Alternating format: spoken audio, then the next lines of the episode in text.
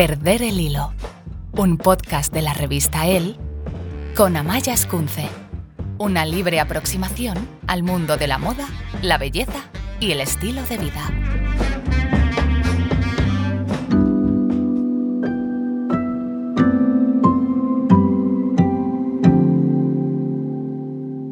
El envejecimiento y su evidencia siguen siendo los eventos más predecibles de la vida, pero también siguen siendo asuntos que preferimos dejar sin mencionar, sin explorar. Esto decía la gran escritora Joan Didion. O la actriz Julianne Moore, que explicaba que nadie tiene opción a la hora de envejecer Simplemente sucede. Siempre es importante hablar de envejecer en el contexto de lo que significa estar vivo. Hablamos de ello como si fuera algo físico, como si fuera algo sobre lo que tienes control. Esta noción de control es falsa. Y lo que me encanta de ser actriz es que te obliga a ser consciente de ello, porque siempre estás contando historias sobre lo que significa estar viva y quién eres dentro de un periodo de tiempo. Vivimos de espaldas a la edad, a lo viejo, como si fuese algo que no va a sucedernos, como si fuera a sucedernos algo terrible de lo que es mejor no hablar, como si ser joven, nuevo, tendencia, fuera lo mejor, lo único bueno. Hoy, en Perder el Hilo, intentamos descubrir qué es envejecer, qué es el edadismo y cómo es esa discriminación que sufren las personas mayores cómo les afecta y cómo se relaciona con el mundo de la moda.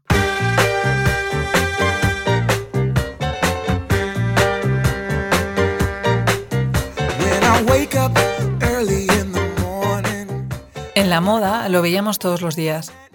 Tiendas con cientos de prendas nuevas, todas ellas enfocadas hacia los jóvenes.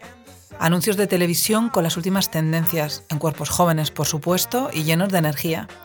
Grandes pasarelas con modelos siempre menores de una determinada edad. ¿Dónde estaba la gente mayor?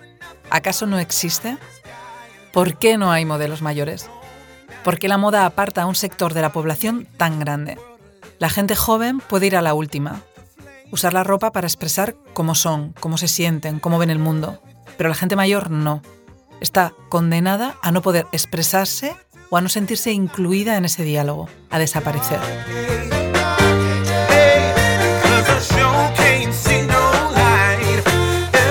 Afortunadamente, la moda está cambiando poco a poco. Ni hace unos años ver a una actriz de 60 años yendo a una premier con un vestido con transparencias habría provocado todo tipo de comentarios negativos. La diseñadora de moda Teresa Elvig nos habla de su experiencia en el mundo de la moda y cómo se relacionan las tendencias y la edad. Teresa Elvig, tú estás acostumbrada a trabajar en el mundo de la moda diseñando y, es un mundo que, pide novedad, que, en el que la tendencia, lo nuevo, lo joven siempre manda. ¿Es algo positivo? Sí, claro, por supuesto, la novedad es muy atractiva, ¿no? Pero si además de la novedad lo fusionamos con la experiencia, con una visión propia y tal, creo que, que puede resultar igual de atractivo las dos cosas unidas. ¿Y tú crees que para conocer el sector y tener una voz propia eh, necesitas experiencia, tiempo? Hombre, para conocer el sector yo creo que sí que necesitas eh, cierto tiempo, experiencia. A mí al menos eh, a nivel mm, profesional me ha servido mucho todos estos años. He aprendido y sigo aprendiendo un montón. Eso que no, quiere decir, no quita mérito a la gente nueva que tiene un talento impresionante y que hacen cosas fantásticas. Pero que, la edad eh, es un punto a favor. Y en el mundo de la moda, ¿cómo ves que siempre se haya primado, por ejemplo, las pasarelas, que, las modelos pues, sean muy jóvenes, ¿no? Esta tendencia hacia lo joven. Sí, resulta muy atractivo eh, la juventud, pero no obstante creo que con el tiempo eh, estamos ya dando ese paso a, que la gente a cualquier edad se puede vestir. Y es que además me parece dictatorial y eh, terrible que tengan que, marcarnos qué es lo que podemos y no podemos poner. Creo que al final vestirse es un hecho relevante y eh, que cada uno se presenta al mundo de la forma que quiere. O sea que no hay algo que no debas ponerte según tu edad. Eh, por ejemplo, a la reina últimamente le han criticado mucho eh, si enseña la espalda, si lleva minifalda. Eh, ¿cómo, llevas esto? Sobre todo pasa eh, con las mujeres, claro. Bueno, eso ya debe ser algo protocolo. A mí, eh, personalmente, claro, pues en mi caso, yo iba con unos mini shorts y estaría encantada de volvérmelos a poner, pero no me veo. Pero si alguien de mi edad decide ponérselos, que me parece genial. Al final es un tema de seguridad. ¿Y hay alguna prenda que por la edad hayas descartado de tu armario? Sí, el short ha salido de ponérmelo, no de mi armario, me resisto y lo guardo y, a veces con una media tupida me lo sigo poniendo, pero, pero la seguridad, la actitud y la libertad de cada uno expresarse de la forma que quiera. ¿Y tú cuando diseñas piensas que si esta colección tiene un destinatario, tiene una edad, tiene un tipo de público concreto? No, porque al final lo que nosotros hacemos es vestir a mujeres y a mujeres de cualquier edad, de cualquier raza, o sea, mujeres que, quieran tener ese punto de personalidad, del que siempre decimos, de que no pasen desapercibidas. Eh, no, no es el planteamiento inicial para, para desarrollar una colección, sino es más bien la humildad de pensar en la mujer, en qué es lo que nos puede apetecer ponernos, en qué es lo que nos puede favorecer. No solo es eh, en el mundo de la moda, en el diseño, las revistas, también tenemos este punto de, primar lo joven, ¿no? Eh, ¿Crees que tiene que ser eh, las revistas y, la moda en este punto aspiracional, o sea, hacernos soñar, o al contrario, es algo con lo que tenemos que identificarnos y por lo tanto tiene que reflejar más lo que es la sociedad? Yo creo que sí, que tiene que ser aspiracional, pero gracias a Dios, antes tampoco habían modelos negras, ¿entiendes? O sea, es que es todo como que, va cambiando y me parece genial, porque siempre digo, es que todas somos bellas al final, ¿no?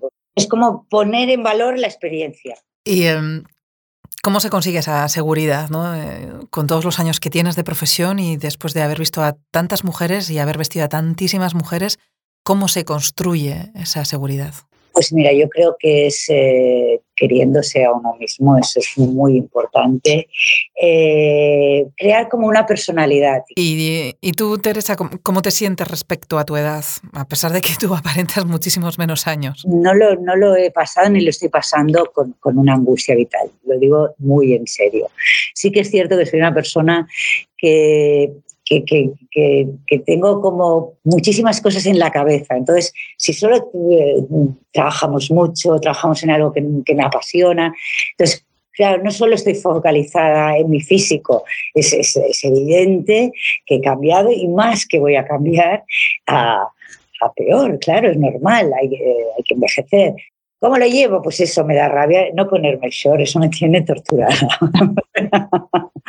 pero, pero bueno, hay que aceptar, hay que estar feliz de que estoy aquí, que os lo puedo contar.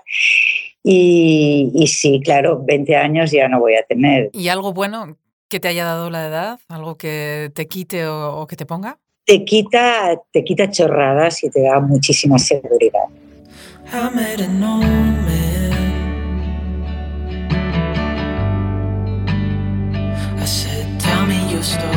Quieres comprar algo y no sabes si tienes dinero suficiente en la tarjeta. ¿Qué haces? Sacas el móvil, entras en la aplicación del banco y consultas el saldo. Es algo sencillo, ¿verdad? Es un acto que hacemos sin pensar. Quiero saber si me han cobrado algo que he pagado con la tarjeta o hacer un bizum. Entro en la app y listo. Pero la realidad es que no todo el mundo sabe instalar o usar una aplicación. ¿Qué pasa con la gente mayor? Hay personas para las que usar la aplicación del banco es imposible. Es un mundo que les viene demasiado grande y no tienen a nadie que les ayude. Y esto es solo un ejemplo de una situación de discriminación diaria a la que se enfrenta un porcentaje elevadísimo de la población, una población que además crece. Porque algo tan básico como consultar cuánto dinero has gastado no está al alcance de todos. ¿En qué más nos hemos olvidado incluirlos?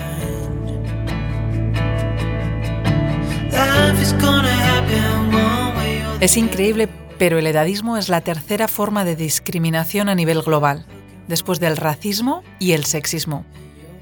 Es un problema que se da en casi todas las culturas y en todas las partes del mundo. Mires donde mires, encuentras ejemplos de ello.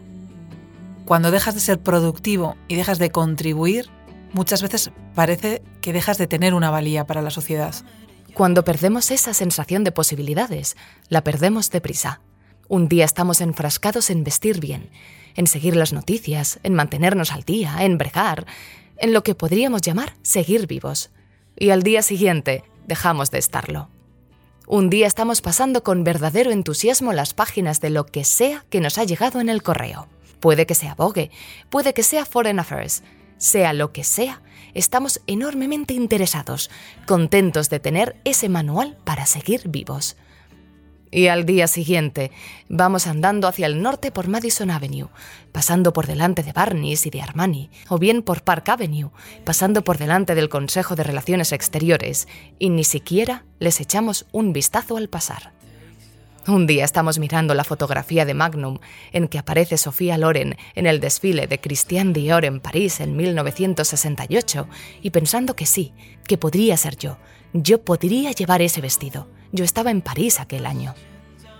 Y un instante minúsculo más tarde, estamos en la consulta de algún médico que nos está contando lo que ya ha fallado. ¿Y por qué? Nunca volveremos a llevar las sandalias de ante rojo con tacones de 10 centímetros. Nunca volveremos a llevar los pendientes de aro dorados, las cuentas esmaltadas, ni tampoco nos pondremos nunca el vestido que lleva Sofía Loren. Este es un fragmento de Las Noches Azules de Joan Didion, donde habla de la edad y cómo sentimos que en algunas cosas nos quedamos atrás, como por ejemplo en el caso de la tecnología. Los avances tecnológicos deberían facilitar la vida de las personas pero en el caso de la gente mayor, hacen justo lo contrario. Facturas que solo se pueden ver online. Bancos con cada vez menos personal y en los que todo funciona por Internet. Móviles cada vez más avanzados. Fraudes cada vez más elaborados. Bueno, para empezar, no sabía ni cómo grabar un audio. Me lo han tenido que explicar. Reconozco que a veces me cuesta. Voy a cumplir 66 años y al final siempre tengo que acabar pidiéndole a mis hijos ayuda, incluso a mis nietas de 8 o 6 años que saben mucho más que yo. Y ya sobre todo si veo a mi padre de 87 años que no tiene ninguna independencia a la hora de poder realizar ningún trámite, eh, esto es lo que realmente me preocupa, que poco a poco nos vamos quedando desactualizados y nos enfrentamos luego a una vejez bastante dura en este sentido. Les hemos obligado a depender de hijos, sobrinos, Gente joven que les enseñe y les abra el camino para que puedan utilizar Internet, móviles, WhatsApp, redes sociales. Pero ¿qué pasa con los que están solos? Si no tienen a nadie joven cerca, están condenados a estar aislados y marginados, sin poder hacer cosas tan básicas como consultar sus facturas o ver qué gastan en luz. No me imagino la ansiedad que se debe sentir sabiendo la absoluta falta de control que tienes sobre tu propia vida sobre todo después de toda esa lucha por dejar de ser un niño y convertirte en un adulto independiente. A veces también pienso cuál será la guerra que tengamos que afrontar nosotros mismos y qué aplicaciones nos sabremos utilizar.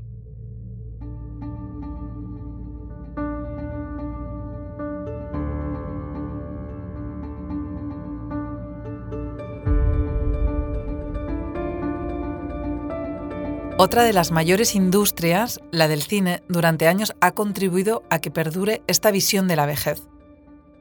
Si eres actriz y cumples una determinada edad, es muy muy complicado, a veces imposible, que sigan contando contigo para papeles importantes o atractivos. Y no solo eso, esa falta de representación ayuda a esconder los problemas a los que se enfrentan las personas mayores día a día, porque no hay historias sobre ellos y sin visibilizar un problema es muy complicado cambiarlo. Hoy, por suerte, cada vez hay más voces que no tienen miedo a hablar de su experiencia, de las dificultades y de las injusticias a las que se enfrentan, como Jane Fonda. No soy una mujer como muchas grandes bellezas que eso las define. Eso nunca me definió. Así que eso lo hizo más fácil. Dicho esto, como he dicho públicamente, me hice algunos trabajos en la cara porque quiero tener más años, si puedo, para trabajar en papeles sexys.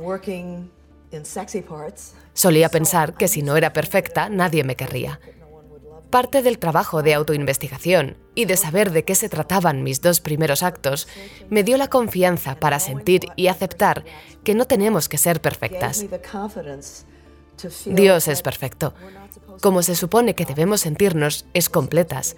Y yo he luchado para estar completa, y ahora me siento completa. Por eso, lo que ya no esté ahí físicamente y que solía estar ahí, no me molesta tanto. Nieve de Medina lleva en el mundo de la interpretación casi 30 años y sabe cómo es hacerse mayor en esta profesión. Las exigencias, las expectativas. Nos habla sobre lo que le ha dado la edad y también lo que le ha quitado. Nieve de Medina, a tus 59 años, ¿cómo te sientes con la edad? Me siento muy bien. Eh, físicamente estoy muy bien, estoy sana y además me considero una mujer ágil y mi aspecto siempre me dicen que es de, alguien eh, pues o más joven o que aparento. Siempre me dicen que no aparento la edad que tengo, pero creo que esto, voy a decir la frase, se lo dicen a todas. Pero mira, a mí siempre me ha pasado lo contrario. Yo siempre he aparentado más edad de la que tengo. Me imagino que porque soy así grande y porque tengo esta forma así un poco como de hablar seria. o porque eres así morena, no sé qué, más voluptuosa y tal. Yo soy una flaca, más, más palo, ¿no? Eh, pero, pero yo creo que hay algo de que ya ninguna de nosotras va a tener el aspecto que tenían nuestras madres. Y entonces ahí eso cambia mucho, muchísimo. Y luego, de, de cabeza me siento mejor que nunca, que esto ya supongo que es un tópico y que, y que lo decimos todas o que lo, se dice con mucha facilidad, pero resulta que los 40 son dorados, los, los 50 son como más, más plata, ¿no? Y, yo creo que, me estoy acercando a los, pues no sé si los 70 o los 80, ¿no? Que serán más bronce. Pero lo que sí es verdad es que los 60 es de una claridad mental importante. Es decir, que tienes una perspectiva, yo me, yo me acerco a los 60, no tengo problema decirlo, tienes una perspectiva que te hace ver tu vida, toda la que has vivido, porque ahora mismo a mí me queda menos vida por vivir de la que he vivido. Esto es una realidad, sin dramas. Entonces tienes una perspectiva. Y, y, aunque no quieras, aunque no vayas al psicólogo, aunque no hagas terapias naturales, da igual, sabes, la cabeza hace loading y te resetea te pongas como te pongas, amiga.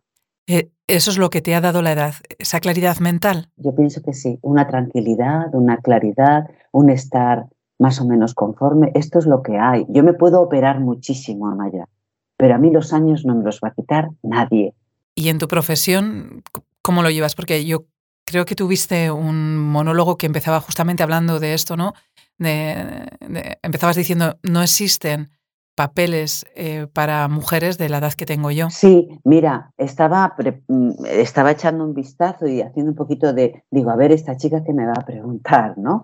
Y pensaba en, en que, por ejemplo, las escritoras, las poetas, eh, las directoras de orquesta no tienen tanta exigencia de belleza física. Es decir, Em, es verdad que la mayoría, ya para todo, la belleza ya se pide para todo. Y a ser posible la apariencia de juventud. Pero, porque por eso todo el mundo se retoca tantísimo, ¿no? Porque aunque no lo tengas, si lo aparentas, como que cuela, ¿no? Pero ayer veía a Luis Landero, que fue profesor mío en televisión, le veía y yo decía, claro, los escritores da igual si están mayores o no, ¿no? Ida Vitale, las escritoras, las... Yo el año, el año de pandemia hice un monólogo en una sala de Madrid sobre Carmen Martín Gaite y yo salía con un pelucón, todo con todo el pelo blanco, porque Carmen hizo mucha gala de su melena blanca eh, en la época en la que, en la que ella vivió, ¿no? Pero como era escritora, le daba un tono parisino con aquellas gorras, una cosa que a las que a las mujeres en la profesión de la estética y de la moda, que es lo que os concierne a vosotras, mm, o a las actrices, a las cantantes, ya no cuela tanto, ¿no? Ya tienes que aparentar tener no más de 35 años, ni de broma. Bueno, me, acabas de deprimir porque yo tengo 43 años y mm, soy escritora y es verdad que una cierta estética eh, en estos momentos te puede ayudar ¿no? a vender, eh, tener una imagen pública determinada, a aguantar en las mesas de novedades que están complicado. Pero también es verdad que quizás en el mundo de, la escritura eh, la edad se entiende también como una forma de sabiduría y eso, bueno, pues, pues también confiere algún tipo de estatus. La estética y la belleza se pide para todo, porque además es, es una de las bases de, para mí, ¿eh? perdóname, eh, que me ponga así como tremenda, del capitalismo, porque genera mucha pasta, genera muchísimo dinero. Es una barbaridad.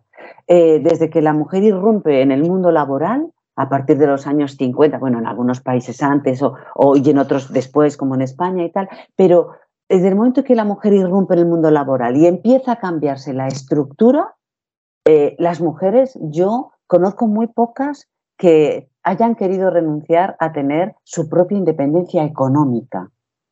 Una cosa es que se casen con un tío que tiene muchísimos millones, me parece perfecto, lo que tú quieras, pero la mayoría de las mujeres, todas quieren tener una independencia económica. Cristina Almeida en los años 70 ya decía que la independencia emocional de la mujer es la independencia económica.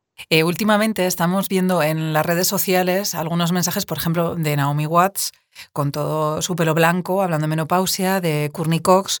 Eh, se empieza a hablar por fin, e incluso en redes sociales, sobre un tema eh, como la menopausia, que, que tienen que pasar todas las mujeres a lo largo de su vida. ¿Crees que está habiendo un cambio? ¿Crees que se está empezando a hablar más de esto? Bueno, yo sí creo que hay un cambio con eso. Eh, yo hablo abiertamente de mi menopausia, que ya la he pasado. Eh, yo la pasé muy tarde, pero la pasé muy rapidito. y creo que es un cambio importante. Y sobre todo en este caso, que, que, hable Hollywood, ¿no? Es importante porque siempre tiene una repercusión muy grande todo lo que dicen ellas, ¿no? Y a mí me parece, me parece muy bien que sea, que sea así, o que Emma Thompson haga las declaraciones que hace, que es una máquina esa mujer haciendo declaraciones, ¿no? O haciendo esas películas de ya ahora yo enseño toda mi celulitis y todas mis cosas y todas mis arrugas en las películas que ella hace. Sí, creo que es importante. Creo que sí que, que sí que se está empezando a ver esta, esta nueva manera de mirar a las mujeres. También, insisto, porque yo no tengo el aspecto que tenía mi madre con 50 años. ¿eh? Esto, la salud, el cuidado, Em, todo hace mucho. Sí, porque por ejemplo el aspecto que puede tener mi madre ahora con 75 años no tiene nada que ver con el aspecto que, tenía mi abuela de anciana a la misma edad, ¿no? Ahora se está poniendo, se, ha puesto, es tendencia que las mujeres a partir de cierta edad nos dejemos nuestro pelo blanco, ¿no? Pero claro, te lo tratas y haces una cosa alucinante que las ves y dices, madre mía, qué belleza. Yo el otro día le estaba diciendo a un amigo mío, me dejo las canas, porque claro, ya lo veo en tanta gente que digo, ¿me dejo las canas o me pongo rubia y luego ya me paso las canas? Porque porque llega un momento que dices, pues igual está bien también mi pelo al natural, ¿no? ¿Y eh, qué consejo le darías a alguien que está en ese momento en el que están empezando a llamarle menos para, para los papeles? Porque claro, ya solo hay papeles de veinteañera. Yo, yo la verdad es que soy poco de dar consejos a nadie, ¿no? Pero yo es que soy de la vieja guardia. Yo creo que hay que aceptar lo que viene. Es decir, no digo que haya que rendirse, es decir, yo sigo trabajando, pero asumo que me llaman menos, ¿no? Y, también eh, pienso que, que si has elegido esta profesión, lo sabías de antemano. Es como si has elegido ser bailarina, ¿no? Es evidente también que, mm, a ver, si tú ves la historia de, de la interpretación, el héroe el héroe que, salta a los cielos y, o la heroína no tiene 70 años. Esto es una realidad. La realidad es que son otras personas, ¿no? Las que llevan realmente la batuta de, del mundo. Es decir, yo siempre, yo por ejemplo ahora mismo muchas veces digo, el mundo ya no es el mío. Yo lo que tuve que hacer por el mundo ya lo hice. ¿Sabes? El mundo ahora es el de mi hija. Es evidente. Ahora, eso no quita para que no haya para que no se cuenten historias de abogadas, de juezas, de arquitectas, de, madres de familia, de abuelas. Yo la última película del agua de Elena López Riera hago de abuela. Y no pasa nada. Una abuela fundamental, porque las abuelas son muy importantes.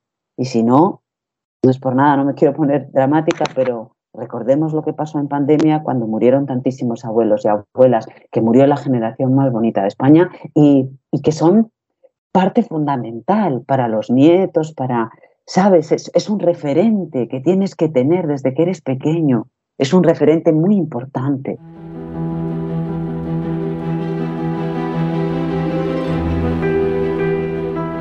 Vivimos en una sociedad líquida. Es lo que decía el sociólogo y filósofo polaco Zygmunt Bauman, que murió en 2017. Para él todos llevamos una vida líquida, una vida sin un rumbo fijo y en continuo movimiento, con hábitos y rutinas que nunca llegamos a consolidar. Nos define la precariedad y la incertidumbre. Y lo que es peor, nuestra principal preocupación es no convertirnos en obsoletos, objetos que pierden su utilidad al ser usados. Las precarias condiciones sociales y económicas entrenan a hombres y a mujeres, o los obligan a aprender por las malas, para percibir el mundo como un recipiente lleno de objetos desechables. Objetos para usar y tirar. El mundo en su conjunto, incluidos los seres humanos. Si la gratificación instantánea es el único modo de apaciguar el tormento de la desprotección, sin siquiera, aclarémoslo, apagar la sed de certeza y seguridad, verdaderamente no hay motivos evidentes para ser tolerantes con algo o alguien que resulta irrelevante en la búsqueda de satisfacción. Y menos aún con algo o alguien reacio a proporcionarnos la gratificación buscada. En una sociedad así es normal que exista el edadismo. ¿Cómo no va a existir si hablamos de las personas como si fueran objetos que cambiamos cuando llega otro más nuevo y mejor? El miedo es lo que nos mueve a no llegar a ese momento, y la edad es algo que no podemos ni controlar ni detener. Nadie tiene el control. Esa es la principal fuente de miedo contemporánea. Los miedos están dispersos. Los temores son difusos. No podemos localizar la fuente de la que proceden. En otras palabras, parece que vivimos en un arroyo. Cada movimiento que queremos hacer para estabilizar nuestra posición puede tener consecuencias contrarias. Puedes hundirte aún más que antes. Y precisamente porque este miedo está tan mal localizado, yo diría que no es localizable, resulta tan aterrador.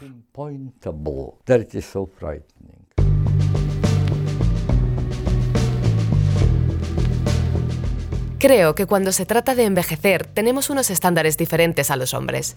Un tío me dijo una vez, ¿no crees que eres demasiado vieja para cantar rock and roll? Le dije, deberías preguntárselo a Mike Jagger. Esta frase es de Cher, porque si envejecer tiene mala fama, es aún peor para las mujeres. Tener que escuchar constantemente comentarios de ese tipo o los tópicos, los hombres maduran, pero las mujeres envejecen, acaba afectando a tu forma de relacionarte a tu autoestima. Bueno, igual si eres cherno. En vez de apreciar toda una vida de experiencias, hacen que cualquier mujer deje de sentirse deseada y se sienta avergonzada por hacerse mayor. Ana Freisas, autora del libro Yo Vieja, habla sobre esa necesidad de negar el paso de los años e incluso de combatirlo. Mientras todas nos dediquemos a tratar de ocultar que somos viejas, ¿eh? a aparentar que somos jóvenes. Primero, esto supone un sufrimiento psicológico horrible. Somos las pobres del planeta, no sé si lo sabíais, pero las mujeres somos las hiperpobres del planeta. Y encima nos gastamos un dinero que no tenemos en transformarnos en un imaginario de, que hemos decidido nosotras también, ¿eh? no solamente el mundo patriarcal, sino que nosotras colaboramos activamente en el mantenimiento del negocio, ¿no? O sea, nuestro cuerpo es un campo de batalla y lo maltratamos, lo disciplinamos, lo torturamos y todo esto, lo malo de todo esto es que como es algo inalcanzable, siempre estamos a disgusto, siempre estamos enfadadas, tristes y nos sentimos, sentimos ira y vergüenza con nuestro cuerpo. En nuestra redacción, la voz de la experiencia es Elvira Regal, que es la directora de producción y lleva muchísimos años viendo cómo ha evolucionado y ha cambiado el mundo de las mujeres y la edad en la moda. Elvira Regal, eh, si se puede preguntar, ¿cuánto tiempo llevas trabajando en él? Pues mm, no debería decirlo porque empiezas a echar cuentas, pero Llevo 36 años. Justo hace en noviembre acaba de hacer 36. ¿Y cómo lleva a ser la persona de más edad de la redacción? Pues la verdad es que no lo he pensado nunca. No, no, no es una cosa que me planteé.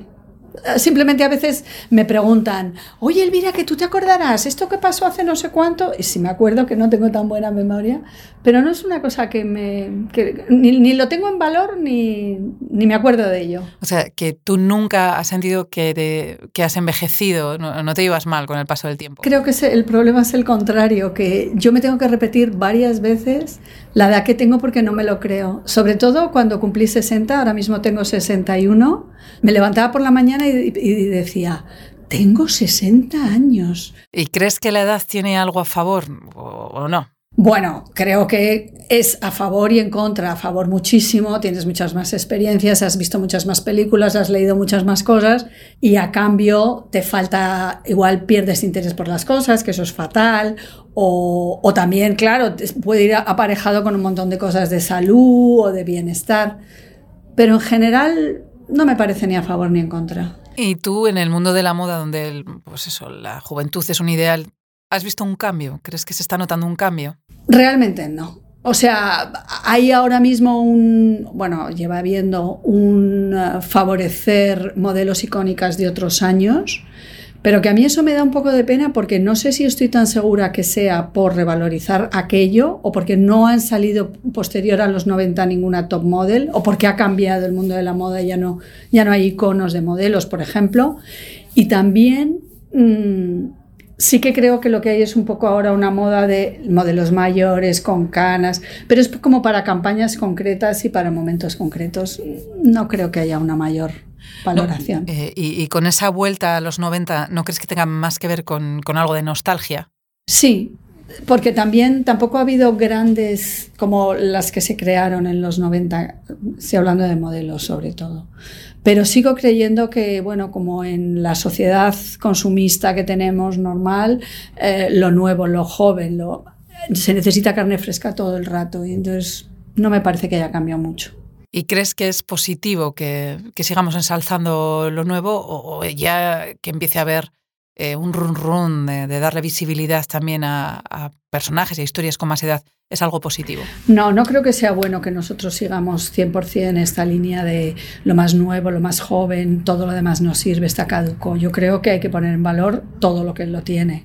Tampoco por tener mm, una más edad vale, simplemente es lo que vale, independientemente de la edad. ¿Hay algo que no te puedas poner según la edad que tienes? No, yo eso absolutamente no. Yo no, no creo en la edad, sino más bien en cómo seas. Si hay algo con lo que tú no estás eh, cómodo o hay algo que, que, te parece que te sienta fatal, no te lo pongas. Pero si tienes 60 y tienes unas piernas de infarto, ponte un short, ¿por qué no? a mí no me preocupa. Y Elvira, ¿tú qué edad tendrías si no supieses qué edad tienes? pues yo estoy como en la década de los 40, pero ¿sabes lo que me pasa también? Que es un problema que yo, como hasta los 26, 27 años, me acuerdo muy bien de lo que pasaba cada año o cada década o tal. Pero a partir de entonces no tengo ni idea cuándo han pasado las cosas. Entonces tú me dices, aquel año que fuimos de vacaciones, y no sé si es hace 10 o hace 30. No me acuerdo, no lo sé. Pero yo creo que sí. O sea, yo de repente eh, veo a gente de mi edad y digo, estas señoras mayores, y luego a lo mejor algunas más joven que yo, pero a mí yo me creo que estoy en otra fase. ¿Y tú crees que el ambiente de trabajo en el que has trabajado, ¿no? Está rodeada de gente joven, de tendencias, de lo nuevo, te ha ayudado a mantener este espíritu? Yo estoy segura de que sí. Y además rodearme de mucha gente joven también en el trabajo. O sea, yo me di cuenta, esto ya fue hace años, ¿eh? igual tenía cuarenta y tantos, casi cincuenta, que yo estaba hablando con un grupo de becarias de los novios, no sé qué y tal. Y yo, cuando estaba hablando con ellas, me sentía como ellas. Es como, sí, pues, ah, pues tal, pues dile, pues no sé qué. Hasta que una me dijo, sí, sí, eso es lo mismo que dice mi madre. Y yo pensé, ostras, es que puedo tenerla, puedo ser su madre, pero yo no había caído, yo estaba como que da igual.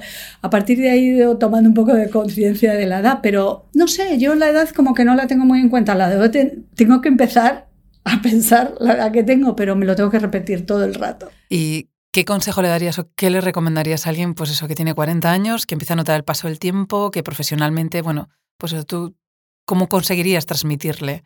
tu manera de ver la vida? Es difícil decir qué haría, pero pensar que con todo lo que tiene puede armar un futuro muy bueno y con un montón de recursos y de herramientas que antes no tenía. Entonces, que lo piense por ahí, que puede tener mucho bueno para, para su futuro.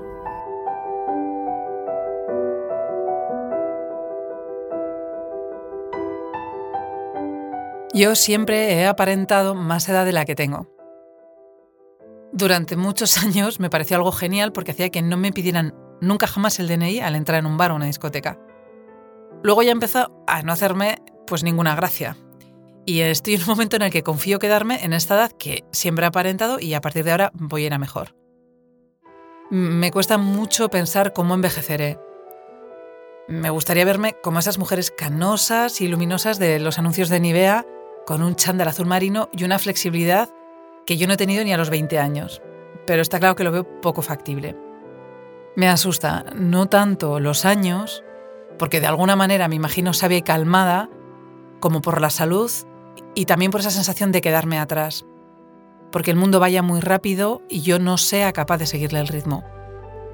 Y bueno, está también el problema del cambio climático, las ciudades invivibles, no tener una pensión y la tecnología que cada vez se me volverá más opaca y también la inteligencia artificial que será mucho más lista que yo sin lugar a dudas. Cuando me entra todo ese agobio, recuerdo a una tía mía que falleció a los 104 años y que hasta los 103 seguía jugando todas las semanas a la lotería y siempre lo hacía con la ilusión de que su vida podía cambiar en cualquier momento. Eso sí que es vivir con optimismo.